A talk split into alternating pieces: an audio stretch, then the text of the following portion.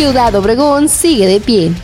Fanáticos del thrash metal en el norte de México y sur de los Estados Unidos se dieron cita en Ciudad Obregón para el concierto del afamado grupo brasileño Sepultura, que en su gira mundial eligió el auditorio de la Casa de la Cultura de esta ciudad para presentarse y dar gusto a sus seguidores que llegaron de lugares como San Diego, Culiacán, Chihuahua y varios puntos de origen más.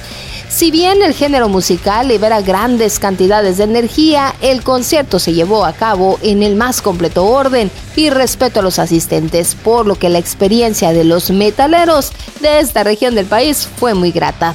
A decir de ellos mismos, previo a la participación de Sepultura, las instalaciones de este recinto contiguo a la laguna del Nainari retumbaron con la interpretación de grupos locales Cirrosis, regresó a los escenarios tras varios años de ausencia.